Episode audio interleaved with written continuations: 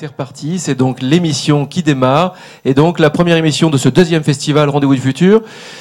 Très heureux de vous accueillir à bord de cette drôle d'aventure. Euh, bonjour Nils. Bonjour Eloi. Drôle d'aventure, n'est-ce pas, aujourd'hui? Oui. Merci, merci beaucoup. Merci Nils, parce que Nils, vous êtes président du Cube, et donc merci euh, au Cube, merci à toutes les équipes du Cube qui se mobilisent pour nous aider à réaliser comme ça un, un- un très joli événement, un très joli festival. Euh, j'ai envie de dire, parce que les gros chiffres, c'est plutôt sympa, j'ai envie de dire que nous allons, que nous lançons là maintenant notre 78e émission euh, des Rendez-vous du Futur, avec deux invités, euh, deux invités euh, passionnants. Euh, Luc Gazinski, géographe, enseignant-chercheur en aménagement, urbanisme et aménagement du territoire. Luc, on vous, j'ai envie de montrer quand même le, le livre, pardon Nils, euh, L'hybridation des mondes aux éditions, aux éditions Elia Éditions. Euh, oui, mais là, je le montre ouvert parce que Niels a l'habitude de corner les pages tellement il travaille les livres. Donc voilà, l'hybridation des mondes avec une préface de Théodore Zeldin ou Zeldin, Luc Gazinski et Yves Poilane. Bonjour. Bonjour Yves, directeur de Télécom Paris Tech, membre du Conseil national de numérique. Merci messieurs de vous prêter au jeu de ce rendez-vous du futur, au jeu de ce festival, parce que le festival apporte quelque chose que les soirées des rendez-vous du futur n'ont pas. C'est ce côté un peu foufou, c'est ce côté un petit peu euh, dialogue endiablé. Nous avons 40 minutes devant nous. Euh, Niels va mener évidemment euh, la barque d'un dialogue euh, qui va nous, questionner sur l'innovation, sur les frontières, sur, euh, bah, l'hy- l'hybridation des mondes, etc. etc. Euh, euh, merci à nos partenaires, merci au Digital Society Forum d'Orange, merci à nos amis de la Social Good Week, parce que ce festival a lieu pendant la Social Good Week. Niels, allons-y, c'est parti. Bonjour euh, Luc Gazinski, bonjour Yves Poilade, merci beaucoup d'être euh, avec nous et d'ouvrir euh, ce festival des rendez-vous du futur. Alors je me tourne vers Luc, vous venez de publier L'hybridation des mondes aux éditions Elia, un livre collaboratif, hybride, qui réunit une quarantaine de contributions sous votre direction. Alors je vous cite, pour explorer l'ambitieuse question de l'hybridation des mondes, il nous fallait emprunter d'autres voies et chercher d'autres complices. Ils sont le plus souvent des passeurs et des marginaux séquents, à l'aise dans leur domaine et heureux de se frotter et de se mélanger à d'autres. Alors je, vais les énumérer un peu parce que c'est juste merveilleux. Historiens, linguistes, géographes, généticiens, philosophes, architectes urbanistes, économistes, prospectivistes, psychosociologues, statisticiens, sociologues, artistes plasticiens, sciences de l'information et de la communication, médiologues, politologues, anthropologues, artistes lumière, musiciens, entrepreneurs, professeurs des écoles, mathématiciennes, urbanistes ou bergers. C'est juste euh, merveilleux. Comment avez-vous réussi à réunir tout ce monde aussi euh, hétérogène, hétéroclite D'abord, bonjour. Merci de, m'accueillir ici. Euh, Merci pour l'ambition aussi. Un peu foufou, vous avez dit. Donc, euh, je ne sais pas si on sera foufou, mais en tout cas, on va essayer de, de rebondir. Merci pour la présentation de, de l'ouvrage hein, auquel euh, vous avez participé euh, aussi, un peu en, Avec un grand plaisir. avec et puis un, un papier de, de, de qualité. Comment, comment, comment on a démarré cette réflexion-là? On l'a démarré euh, par un séminaire où euh, finalement, au bout d'une vingtaine, vingtaine d'années de- d'expérience professionnelle euh, en tant que géographe, développeur, urbaniste, j'ai rencontré ce qu'on appelle dans, l'ouvrage des marginaux séquents, c'est-à-dire des gens qui sont bien là où ils partent, avec une expérience, un, courage, mais qui sont capables de sortir, d'aller hors, d'aller hors les murs, de sortir de- de- d'eux-mêmes, d'aller dans le hors-là, et, euh, et de se frotter à d'autres disciplines, ce qui n'est pas aussi évident que ça, puisqu'on nous parle tous de transversalité, de co-construction, de partage. Et puis tout simplement, quand vous voulez faire carrière, il faut revenir vers les fondamentaux et, le cœur du, du dispositif. Ça, c'est le premier point. Donc moi, moi, j'ai toujours cru, euh, avec Morin, qu'une question posée dans un, dans un endroit, dans une discipline, pouvait trouver un début de réponse ailleurs. Donc comment on peut être des, des passeurs J'ai cru comprendre que c'était aussi le, le rôle, et en tout cas l'ambition euh, du cube. Alors pour euh, rentrer un peu dans le, le sujet de ce livre, euh, je, je vous cite encore, on assiste à un éclatement des temps sociaux, des territoires de vie et des mobilités. Les statuts changent, les échelles et les frontières deviennent plus floues. L'irruption des TIC, TIC brouille les rapports entre l'espace et le temps, l'ici et l'ailleurs, le réel et le virtuel, l'individu et les communautés. L'effacement progressif de l'unité de temps, de lieu et d'action oblige à de nouveaux, assemblages. Et un peu plus loin, les prothèses techniques qui nous aident à vivre pénètrent nos corps, faisant surgir la figure inquiétante du cyborg. avec l'informatique ubiquitaire, les objets qui remettent constamment à jour leur localisation dans le temps et l'espace deviennent des produits et services hybrides, des assemblages chimériques combinant des éléments stables et instables comment l'urbaniste, le, géographe que vous êtes, euh, voit-il cette irruption de toute cette, de tout ce, cette augmentation virtuelle sur le territoire physique? Bah, Peut-être si vous, me laissez une petite minute, je vais, repartir de ma culture, de l'endroit où je parle. Et l'endroit où je parle, c'est la géographie, c'est l'urbanisme. Et donc obligé de poser euh, une définition. Pour moi, la ville, parce que c'est de ville souvent dont il est question, ou de territoire au sens plus large, mais la ville, c'est le lieu de maximisation des interactions. On nous a dit qu'elle était foutue, la ville. Tout en est parti, l'industrie est partie, la culture en partie est sortie euh, de, la ville pour aller vers les frontières de, de, la métropole. Et une des questions euh, qu'on doit se poser aujourd'hui, c'est où, quand et comment on fait société? Où, quand, comment on fait collectif et, organisation? Donc première chose qu'on doit aborder ensemble, c'est avoir une vision spatiale, c'est la mienne au départ, mais avoir aussi une, vision en termes de temporalité c'est-à-dire euh, réfléchir le jour, la nuit, le week-end, euh, dans un système qui est, euh, totalement mondialisé. Ça, c'est le, premier point. Donc, ce qui peut nous intéresser aujourd'hui, c'est que ces entités que, sont les villes, elles, ne sont plus obligatoirement organisées par des temps sociaux. La ville, elle fonctionnait sur le, soleil, puis elle a, fonctionné sur les cloches de l'église, et puis sur le beffroi, et puis sur la sirène, la sirène de l'usine, j'ai connu ça en, Lorraine il y a un paquet d'années euh, en arrière, mais c'est fini maintenant, puisque du côté de Florange, il n'y a plus grand-chose comme sirènes qui, qui font euh, du bruit. Et aujourd'hui, euh, l'objet qui nous synchronise, c'est celui-là. Mais c'est un objet qui nous synchronise vers des réseaux qu'on choisit. On n'est plus obligé aujourd'hui de se rencontrer.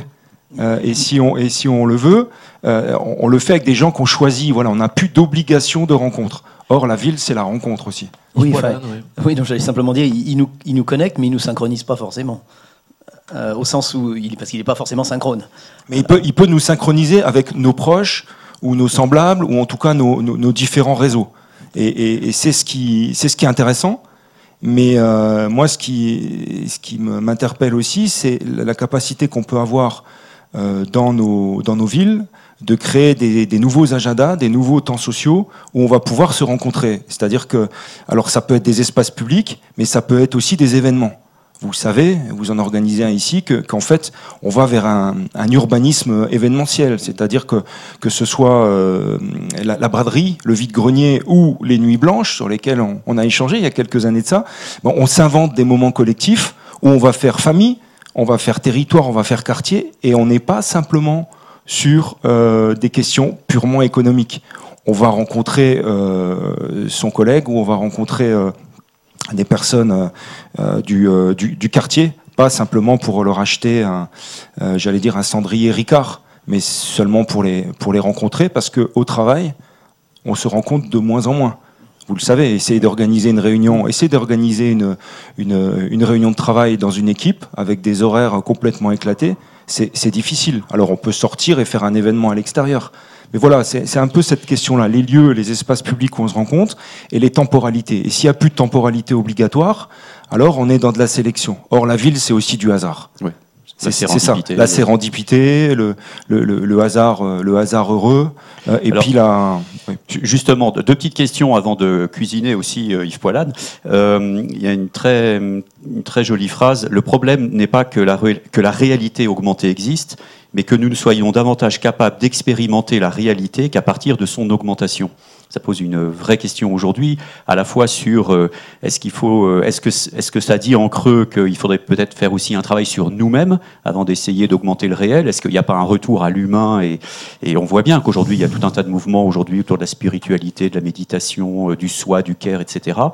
Et puis il y a aussi, à l'inverse, la question de cet espace augmenté qui constitue un nouveau paradigme et que l'humain va investir, mais peut-être comme humain augmenté, transhumain, etc. Euh, comment euh, cette tension-là, comment vous la, euh, vous pensez que ça peut aller plutôt dans quel sens Et je vais, reprendre aussi une, chose basique là où je parle. C'est-à-dire que la façon dont vous allez circuler dans une ville, par exemple, ou dans un territoire, elle dépend en fonction directe de votre connaissance du territoire comme un scanner, quand vous, le traversez, vous, allez euh, percevoir, surtout avec, la vue, mais vous allez percevoir énormément euh, d'informations que vous allez capitaliser. Et puis d'autre part, toute l'info indirecte. Les médias, les réseaux, euh, tout, ce qui, d'une certaine façon, nous augmente. Le risque, de mon point de vue, mais qui suit un arpenteur, qui, suit aussi pour un réel contre lequel on se cogne, c'est que la part de l'éprouver la ville et la part du dire la ville se déséquilibre. Et à un moment donné, ça veut dire qu'on va être dans une, on, est dans un risque de, manipulation euh, de, de l'image même de la ville dans laquelle normalement on vit, au détriment euh, au détriment de, de, de, entre guillemets de la réalité, même si je sais qu'elle n'existe pas, que c'est une, Alors justement, représentation. Vous me, donnez la perche pour l'autre question que je voulais vous poser, c'est cette euh, ville, cet espace physique qui s'augmente de plus en plus avec l'internet des objets, avec les systèmes de captation, d'analyse, la big data, les, les, les, les, technologies empathiques, etc., vont constituer une sorte de matrice numérique servicielle autour de nous, dont on ne pourra bientôt plus se passer parce qu'elle nous rendra service à tout moment, etc. Est-ce que euh, l'urbaniste que vous êtes et certainement qui euh, a, comment dire, porte beaucoup d'attention à la question de l'usage de l'espace public, euh, est-ce que cette matrice servicielle qui est en train de se superposer au territoire physique, à l'espace public, ne va pas progressivement et de fait le privatiser, c'est-à-dire que demain, les règles de la cité, ça sera les conditions générales de vente des services que, qui nous, qui nous accompagneront au quotidien. Il n'y a pas de jugement de valeur dans ce que je dis c'est une question que je pose. Est-ce que l'espace public, là, va pas complètement se transformer et peut-être d'ailleurs nous conduire à des, entreprises État, euh, faire le lit des entreprises C'est vraiment une, question euh, essentielle aujourd'hui dans, nos domaines. Elle est, elle est posée euh, de façon très forte. Alors j'allais dire oui, risque, et en même temps, qu'est-ce qu'on voit émerger aujourd'hui? On voit émerger une demande de, de réel, une dimension de l'espace public, parce que quand on le définit, c'est l'espace public, c'est Habermas, c'est l'espace politique, c'est l'espace de, de l'urbaniste, du, du, du, géographe, mais c'est aussi, de mon point de vue, l'espace du faire.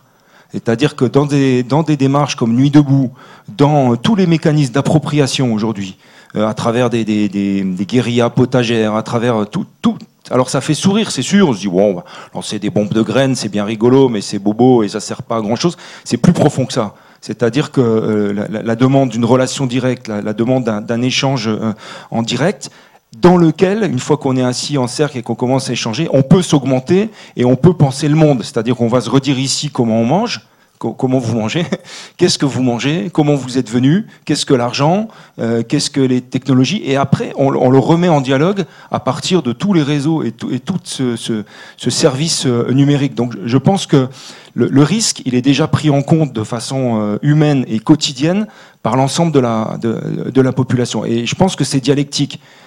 Qui, enfin, les questions qui sont posées dans le numérique, elles sont simplement augmentées alors que les questions d'éclatement, de séparation, de, temporalité, elles sont déjà euh, posées dans, nos quotidiens et, dans, la vie euh, pratique. Donc ce n'est qu'une augmentation, mais qui, si on la regarde positivement, peut nous aider à fabriquer de nouvelles formes d'hybridation parce que réel, virtuel, et donc peut-être retrouver des chocs. Hein, le, réel, on, s'y cogne, mais peut-être que le virtuel, d'une certaine façon, quand il s'hybride, on s'y cogne aussi, et va nous donner des nouvelles formes, des nouvelles figures, des nouveaux assemblages, des nouvelles formes de, territorialité, mais elles sont multiples, elles sont, euh, diverses, elles sont, euh, elles sont temporaires. Ça, je trouve que c'est intéressant avec le virtuel, c'est-à-dire qu'il nous permet de réfléchir à, quelque chose qui est euh, du domaine du temporaire et même un urbanisme temporaire. Vous voyez ce, que, ce qui est fait actuellement euh, par des jeunes urbanistes, des collectifs d'urbanistes qui investissent des, places de Paris. Euh, je pense à Plateau Urbain, enfin je pense à tous ces collectifs d'artistes, d'architectes, donc qui sont déjà hybrides et qui fabriquent là où la ville a l'air finie sur les places bah, des, bricolages. Et là, on renvoie à une autre dimension dont je voulais parler, c'est le do it yourself, c'est-à-dire que cette idée du, du bricolage. Je pense qu'aujourd'hui, s'il y a un auteur qu'il faut lire, alors il y a Niels, et puis il faut lire, euh, il faut lire certainement Michel de Certeau sur la ruse, sur euh, la ville métaphorique, sur l'appropriation, sur euh, tout, le bricolage aussi. Donc technologie et bricolage, vol aussi, transgression. Et Yves, je vous voyais réagir à ces propos. Qu'est-ce que ça vous inspire, cette ville qui s'hybride, qui se numérise, la transformation de l'espace public par l'intrusion aujourd'hui des technologies? Ah, moi, est-ce que je peux repartir un, un petit peu plus. peu- D'autres questions. Oh, je me doute, ouais, je me doute. Euh, non, non, euh, d'abord, j'adhère totalement à ce qui a été dit, et, et- mais je voudrais peut-être ju- juste euh, évoquer peut-être une vision un tout, petit, un tout petit peu différente sur le fait que ce que vous avez décrit, c'est pas ce qui se passe majoritairement. C'est-à-dire qu'aujourd'hui, le numérique détruit le lien social. Aujourd'hui, euh, pour la majorité des gens. Euh, je veux dire, le- les jeunes sont dans leur, euh, dans leur chambre, devant leurs jeux vidéo, les parents regardent leur, le, surfent sur le net, regardent des films, des séries. Les parents ne regardent pas forcément les mêmes séries que les enfants, parce qu'à l'époque où il y avait... Il le détruit ou c'est un nouveau lien social Oui, non, non, ça. non, je pense qu'il le détruit. Euh, alors, je vais vous donner une, je- juste euh, l'autre jour, il y avait un reportage sur France 2 sur le hum, sur les les, les, personnes sans emploi, enfin les, les chômeurs, et, euh, et le- le- le- le- la question c'était finalement euh, chômeur qu'est-ce qui qu'est-ce qui souffre, de quoi il souffre le plus? Et il souffre d'une destruction, enfin d'une réduction du lien social. Et on interviewait une dame et elle disait si vous n'étiez pas venu m'interviewer, euh, j'aurais été tout seul dans ma chambre à regarder des séries avec mon fils dans sa chambre à jouer sur ses jeux vidéo. Et là je me suis dit mais elle n'était pas toute seule. Il avait son fils dans sa chambre à côté à, jouer sur, des jeux vidéo. Donc, euh, donc euh, on peut dire, enfin je, vais délibérément prendre le parti, je suis euh, directeur d'une grande école du numérique, ingénieur télécom moi-même, donc je vais, je, vais, je vais prendre quand même le parti de dire attention, il faut absolument que tout ce que vous avez décrit, toutes ces initiatives, non seulement elles existent, mais qu'elles elles soient amplifiées elles-mêmes, parce que si on n'y prend pas garde, la pente naturelle, moi ce que j'appelle la pente numérique, elle, elle descend. Elle est descendante pour moi, la pente numérique. hein. Je, vais défendre cette thèse-là. Euh, elle dé- détruit du lien social. J'ai donné l'exemple des familles hein, euh, qui, euh, qui discutent de moins en moins. Je suis désolé, moi j'ai l'impression qu'elles discutent de moins en moins. Je suis pas sûr que la qualité du lien social sur Facebook, sur les, les Twitter, etc., soit aussi riche qu'elle ne pouvait l'être quand on, quand on se rencontrait. Sur le travail, vous l'avez dit vous-même, le télétravail, c'est très bien. L'État, enfin, on- il y a un décret qui a été signé pour les fonctionnaires qui permet à un fonctionnaire de passer jusqu'à trois jours en télétravail. Alors vous imaginez, la semaine fait sept jours, vous êtes deux jours au boulot, trois jours à distance, deux jours en week-end. Je ne sais pas, nous, on n'a pas encore mis en œuvre dans notre établissement public, mais je ne sais pas comment on va fonctionner, parce que comme vous l'avez dit, il y a beaucoup de choses qui se passent en présentiel, hein, euh, dans le contact, euh, et puis aussi dans la sérendipité, enfin, et puis le, hasard heureux, comme on dit. Euh, je pourrais aussi parler de comment la robotisation sociale peut. on a de moins en moins de gens pour aider, les personnes âgées, on va mettre des robots pour aider les personnes âgées. hein. et j'imagine un monde où, il y aura effectivement la personne âgée ou euh, à mobilité réduite euh, euh, qui traversera la rue sur un passage piéton avec un robot pendant que le jeune, lui, sera sur son smartphone et traversera la rue à côté. Il y a un siècle, il y en a rien qui aurait pris le, qui aurait poussé la, la chaise, la chaise roulante de l'autre. Donc ça, je décris volontairement un monde un peu, un, un peu, je dirais, un cauchemar quelque part, mais je pense que ce cauchemar, il est quand même un peu là. Mais, mais vous qui êtes un accoucheur de ce monde-là, comment ouais. justement vous- Alors, vous, alors, abordez cette question-là la bonne nouvelle, c'est que d'abord il y a des tas de gens qui, qui pensent autrement. hein. Il y a des tas de gens qui con- construisent le monde autrement. Et je pense, et c'est là où je vous rejoins parfaitement, je pense que le numérique n'est que le révélateur de, de ces. euh, euh, il est le révélateur des égoïsmes et des altruismes. Voilà. Il est même l'ampli. Et c'est pire que ça. C'est il est pire que le révélateur. Il en est, il en est euh, l'augmenteur. Et c'est là où il y, y y a risque parce que tout prend plus d'ampleur. C'est-à-dire que l'humain reste l'humain avec ses qualités et ses défauts. Et, et- et donc, euh, le- la différence, c'est effectivement que tout est amplifié. Donc, les égoïsmes sont amplifiés, les altruismes sont amplifiés. Et, et donc, il faut qu'on fasse très très attention. Et la solution, alors je suis directeur d'école, donc je ne vais pas vous surprendre si je vous dis que la solution, c'est l'éducation. Hein, l'éducation, c'est pas que l'enseignement au passage d'ailleurs. hein. l'éducation, elle se, elle se fait aussi dans les familles, elle se fait aussi, enfin, dans tous les lieux sociaux. hein. Mais la solution, c'est l'éducation, parce qu'il faut cultiver, il faut cultiver non pas euh, comment on va utiliser le numérique pour créer du lien. Il faut, expliquer, il faut, éduquer les gens. Enfin, il faut que les gens comprennent et, ressentent le besoin de créer du lien. Parce que une fois qu'ils auront compris, une fois qu'ils auront, ils sont avides de liens, bah, ils utiliseront le numérique. Parce qu'effectivement, le numérique est un puissant créateur de liens. Et donc c'est par l'éducation, mais c'est pas l'éducation à l'outil. hein, on pourra parler d'apprendre à programmer, etc., apprendre à se servir des outils. C'est pas le sujet. Le sujet, c'est euh, l'éducation euh, tout court, quoi. Euh, C'est le vivre ensemble, apprendre à vivre ensemble. Et puis à partir du moment où les gens sauront vivre ensemble, le respect. hein, moi, ma, ma femme est prof d'anglais en, en lycée. Je, on pourrait, vous parler du, ly- du, du respect hein, aujourd'hui. Euh, Mais, mais est-ce que le, le numérique n'est pas aussi un formidable amplificateur de toutes ces euh, euh, dynamiques d'altruisme, de coopération, etc., Absolument. qui, qui arrivent aujourd'hui? Absolument. avec la Social Good Je- Week. euh, Je, je vous- je- absolument, c'est ce que je, enfin, je, l'ai dit et je Ouais. suis parfaitement d'accord. Je prenais délibérément le contre-pied pour dire d'une part, attention, euh, si on ne fait rien, si on ne fait pas attention, euh, moi je dis il y a quand même une pente. Pour moi, il y a une pente et la pente elle est, elle est descendante et pas ascendante.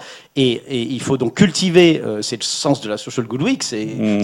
c'est de cultiver ces, ces, ces- ces initiatives positives pour justement faire en sorte qu'on remonte la pente, quoi. Hein, Voilà. Mais, J'ai mais le message d'ailleurs de Ismaël Lemoel, le cofondateur de la Social Good Week, qui nous regarde Ouais. et qui dit euh, juste 100% d'accord. Voilà, hein, donc c'est c'est pour ça, c'est- il faut d'autant plus être énergique.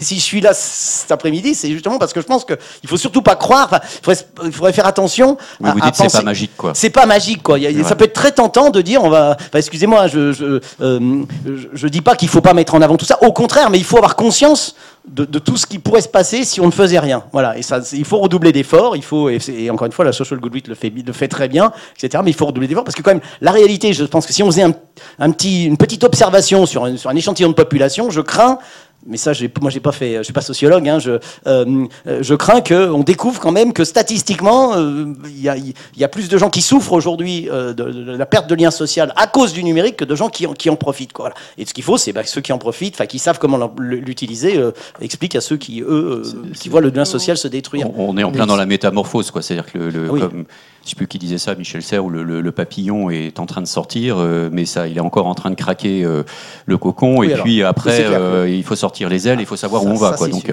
ça, ça fait beaucoup de travail. Euh, une réaction peut-être. Oui, alors pour, pour, clarifier le- les éléments du débat, j'ai les mêmes craintes.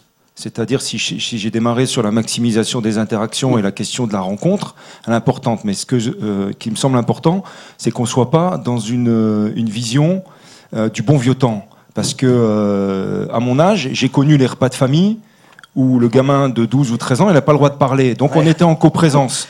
Donc on peut regretter les, repas de famille. Ouais, non, je n'idéalise pas le, le bon non, temps. on a connu l'homme et la femme tronc qui disparaissent aujourd'hui de la grand-messe du 20h et on est devenu nostalgique d'une télévision qu'on a, qu'on a aussi critiquée. Moi, je pense qu'il faut aussi changer de paradigme pour faire savant, en tout cas changer de, lunettes pour regarder la question du, euh, du, lien social. Mais c'est clair qu'elle entraîne un certain nombre de, disparités et qu'il y a des risques. Mais qu'est-ce qu'on fait dans nos quotidiens? Est-ce que sur l'autoroute, par exemple, euh, vous choisissez la file où il y a encore un homme ou une femme sur un métier peu qualifié et, vous lui donnez euh, des pièces de monnaie ou votre carte? Ou est-ce que vous allez vite et, vous avez déjà le, télé, le télépéage? Ça, c'est une question. Tout à l'heure, je prends un avion.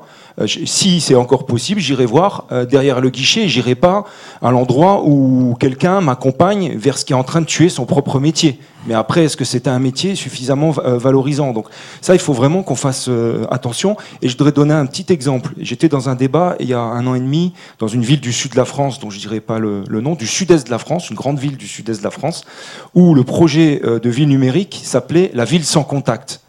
Et à un moment donné, j'ai dit excusez-moi, monsieur le maire, excusez-moi. Tout simplement, euh, je me pose une question. Vous, politiques, qui êtes là pour donner du sens, inscrire sur du temps long et faire, ensemble faire en sorte que des acteurs différents dialoguent, coproduisent un projet de société urbain et ainsi de suite, vous êtes en train de nous le dire que vous êtes en train de faire le contraire de ce pourquoi euh, vous avez été élu, c'est-à-dire euh, faire du lien, faire dialoguer et co-construire un projet de société. C'était bon, ils ont changé, hein, ils ont ils ont senti que le vent tournait là-dessus, qu'ils s'étaient mal positionnés, mais ils étaient très influencés par les grands. hein, de, de- de ces domaines qui nous fabriquent des beaux univers numériques Ouais. dans lesquels on peut se promener, on est en 3D, on est en immersion et tout ça. C'est très séduisant. Donc quel imaginaire, et ça c'est un élément important, je sais que vous avez une chaire des imaginaires, mais quels imaginaires on peut mobiliser sur cette, sur cette question-là c'est-à-dire, est-ce que c'est euh, l'imaginaire de- des grandes firmes, euh, par IBM, Cisco et ainsi de suite, ou est-ce que c'est l'imaginaire que je proposais tout à l'heure du, du bricolage urbain Des euh, doueurs. Et, voilà, mais ça, font. mais ça peut être le, le- le paysan népalais avec une arère et, et en même temps un, un- un téléphone, un téléphone portable. Cette hybridation-là qui nous semble bizarre, mais qui l'est absolument pas. quoi. C'est-à-dire, quels Alors, imaginaires on peut mobiliser? Justement, je rebondis. Vous Oui, dites on va devoir un petit peu accélérer. D'accord. Alors, penser li- je vous cite, penser l'hybride, l'hybridation et l'hybridité est une invitation à l'ouverture, au devenir comme processus du désir, à la transgression et à l'inconfort. C'est une invitation à exister, à voir sa tenue hors de soi, en avant d'eux, hors de cette contenance que nous, nous donnons, que nous nous donnons, par exemple, en construisant notre propre personnage. Une invitation à la rencontre comme échange mutuel de formes, incessamment modifié par cet échange même finalement, c'est culturel. La barrière euh, de, la transformation, elle est purement culturelle. Elle n'est pas numérique, technologique. C'est ce que vous disiez d'ailleurs euh, tout à l'heure. C'est comment on va réinventer euh, la manière de vivre ensemble pour, prendre un terme très galvaudé aussi, mais c'est donc une question politique aussi, de vision de la ville, de la cité. Pour vous, aujourd'hui, c'est quoi le facteur de transformation le plus important? Le, politique, l'éducation, l'entreprise qui est en train d'investir l'espace public de plus en plus Comment on concilie tout ça? L'éducation euh, pour moi, vous avez raison, c'est l'éducation. Il y a toutes sortes, évidemment, c'est complexe, c'est systémique, tout ce qu'on veut, mais l'éducation. Mais est-ce que vous avez eu une éducation à l'image, vous? Moi, j'ai appris à décrypter les poèmes de, Rimbaud, de Baudelaire. Je ne sais pas si c'était très, juste ce qu'on disait de, cette poésie ou cette littérature, ou Hugo, et d'ailleurs c'était très franco-français hein, euh, à l'époque, mais j'ai jamais eu, et j'ai vérifié, il n'y a, pas d'éducation à l'image. Si vous montrez à un jeune, un ado, et, au-delà, vous lui montrez une, euh, vous lui montrez une, émission, euh, bah vous lui montrez le 20h, il pense que c'est de l'information vraie. Et on n'a pas été éduqué à ça. il ne sait pas que c'est un montage, que, que, les gens qui sont interviewés, ils jouent, ils montent les marches du palais. C'est même euh, encore pire aujourd'hui, puisqu'aujourd'hui la technologie s'efface et fusionne avec le réel, donc il y a les mécanismes, on les voit encore moins qu'avant. Je disais ça pour, pour, dire qu'on l'a pas fait, on n'a pas fait le passage de Gutenberg à, à, l'image, et maintenant il faut qu'on accélère sur, sur la question euh, du numérique, sinon, sinon il y a un risque de, de décrochage ou d'appropriation qui ne se fasse pas au sein de l'école, qui se fera dans, dans, dans les à côté. Quoi. Yves Paulin, ouais, vous qui êtes en contact évidemment avec la nouvelle génération. Oui, je crois que un, des dangers sur ces questions d'éducation, ou ce à, côté de quoi on risque de passer, c'est que euh, quand on pense numérique, quand on dit numérique, on pense à technologie. Et, donc le, risque, il me semble, c'est que on, sent qu'il y a besoin. J'aime bien, enfin, l'idée de l'hybridation. Hein, évidemment, je suis, enfin, vous avez bien compris, je suis pas le, je n'idéalise pas ce que ce qu'était le monde il y, a, 50 ans ou il y a 100 ans, euh, y compris au plan des rapports sociaux. Mais euh, euh, c'est que ça n'est pas ça n'est pas qu'une technologie ou une, addition de technologie. Et, le, finalement, le risque, ce serait que les gens s'emparent du numérique, et c'est déjà le cas, et, dans dans le système éducatif. Et une fois que l'outil euh, dans le numérique et on, dote, euh, on met des tableaux numériques interactifs, on donne des tablettes aux, étudiants, on leur apprend à programmer, etc. C'est important, hein, je veux dire, c'est important qu'un prof puisse effectivement tirer le profit euh, de la possibilité d'aller sur Internet pour enrichir son cours. Mais, mais le problème, c'est que le numérique est beaucoup plus, est beaucoup plus transformant que ça. il, est beaucoup plus, c'est beaucoup plus profond que ça. Et, et je pense qu'un des challenges de l'éducation nationale, c'est d'intégrer l'impact du numérique euh, sur, l'économie, sur la société, sur la société en particulier sur les rapports sociaux, pour, que, pour aider les jeunes à, l'utiliser et non pas simplement apprendre aux gens à, à se servir des outils. Euh, ils, ils, ils, apprendront à s'en servir de l'outil. C'est pas le sujet. D'abord, ils savent souvent mieux s'en servir avec les profs. Hein. Euh, moi, ma femme, c'est ses étudiants qui lui, qui lui mettent, qui lui, qui lui chargent les fichiers, etc. Parce qu'elle est un peu handicapée de ce côté-là. Mais, mais en tout état de cause, non, c'est beaucoup plus profond que ça. Et, là, il y a une éducation à faire. Je regardais les, les programmes des, des SP, hein, des, des, écoles de formation des maîtres. Il y, a, un travail considérable à faire pour, pour, pour former nos formateurs euh, à, finalement à, donner le, sens critique, enfin le, recul suffisant aux, jeunes à tous les, à tous les niveaux de la, scolarité pour leur permettre d'accueillir le numérique et d'hybrider le monde grâce, grâce au numérique. C'est pas qu'une question d'outils. Quoi. Le temps file. Oui. file vraiment. il y a deux questions. J'ai deux, questions que je voulais vraiment poser à, Yves. Euh, donc euh, en y répondant rapidement, et ça va être très difficile parce que c'est des questions très méta mais on fait couvrir des portes. Euh, voilà, la première, c'est que euh, vous, vous, avez pratiqué, vous pratiquez peut-être toujours euh, la musique de jazz. et la question que j'avais en vous, pardon. Vous êtes bien informé, oui. Et la question que je voulais vous poser, c'est qu'est-ce que qu'est-ce que ça vous a enseigné le jazz? Qu'est-ce que ça vous a euh, est-ce qu'il y a quelque chose ah bah, Il y a quelque chose immédiatement en rapport avec ce qui a été dit. C'est le non, c'est le métissage, c'est l'hybridation. Le jazz, c'est le jazz est une musique, euh, est une musique métisse. Hein, enfin, c'est le, enfin, je vais pas revenir sur l'histoire du jazz. Euh, il se trouve que alors le, un jazzman qui est, qui est, très en vogue en ce moment et qui est probablement un de ceux que je préfère, c'est en l'occurrence Ibrahim Malouf. Ah et là, moi, je vous enfin, alors évidemment, on parlait d'Ibrahim Malouf. je, connais pas, il n'a pas un détracteur, mais c'est une très belle, une très belle métaphore finalement du monde et de ce que le monde peut produire de mieux. mon deuxième jazzman préféré, c'est Stan Getz, euh, qui lui aussi euh, a été un chantre du métissage. Donc voilà, donc très clairement, je pense que ce que le jazz m'a appris, c'est le, c'est le, c'est les vertus du métissage et, de l'hybridation. Euh, le fait qu'on ait aussi une culture mondiale. C'est-à-dire que le jazz, c'est aussi le jazz d'aujourd'hui. Hein, partie des États-Unis est, est aujourd'hui une musique qui appartient à tout le monde. hein, et je trouve que c'est une très très belle, euh, une très très très très, très riche d'enseignements. Deuxième Voilà. question très rapidement, euh, le cinéma est aussi une de vos passions. Oui. Euh, et donc, euh, Jean- Jean-Luc Godard a dit euh, du cinéma que malgré euh, toute sa puissance euh, de feu, euh, si on regarde Hollywood avec les effets spéciaux, etc., euh, il n'a pas la capacité à représenter le, le réel. Euh, et j'entendais tout à l'heure que vous travaillez sur l'imaginaire. Euh, Est-ce que on rentre pas avec ce monde de la complexité euh, dans un monde où un nouveau langage, de nouveaux imaginaires justement vont apparaître, imaginaire hybride notamment?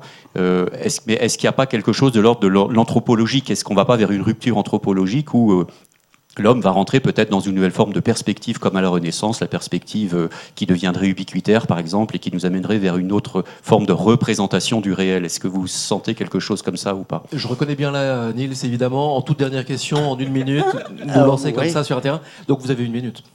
Euh, écoutez, euh, je vais essayer de faire très court. Non, non. euh, ce que je peux dire, c'est que je pense qu'on vit une révolution qui est encore supérieure à celle de l'invention de l'imprimerie. Voilà, c'est-à-dire que de toute façon, oui, c'est pas la représentation du réel qui est en train de changer, c'est le réel tout simplement, et, que ça, va transformer le réel bien plus que toutes les, évolutions technologiques précédentes. Donc voilà, donc le, je crois que c'est surtout ça le, le sujet. Donc, faut pas uniquement le voir comme une question de la représentation du réel. C'est le réel lui-même qui change. Quoi, hein.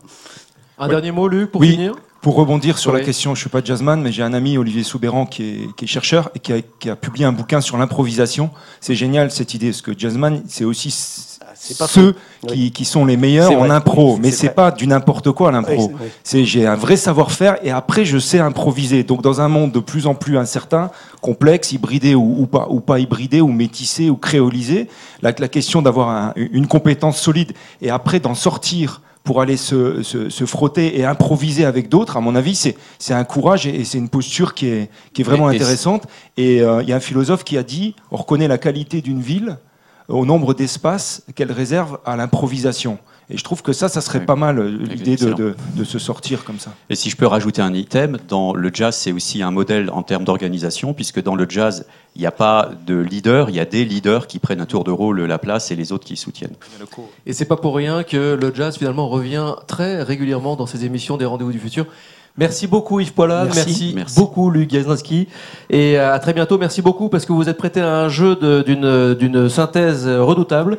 Euh, les Rendez-vous du futur habituellement durent une heure, là c'est très compressé. Merci beaucoup. Nous sommes dans le cadre du festival euh, Rendez-vous du futur, dans le cadre de la Social Good Week, et, euh, eh ben, nous allons euh, continuer évidemment tout l'après-midi. Mais cette première émission du festival, du deuxième festival, est, est terminée. Euh, à tout de suite sur les réseaux. Merci.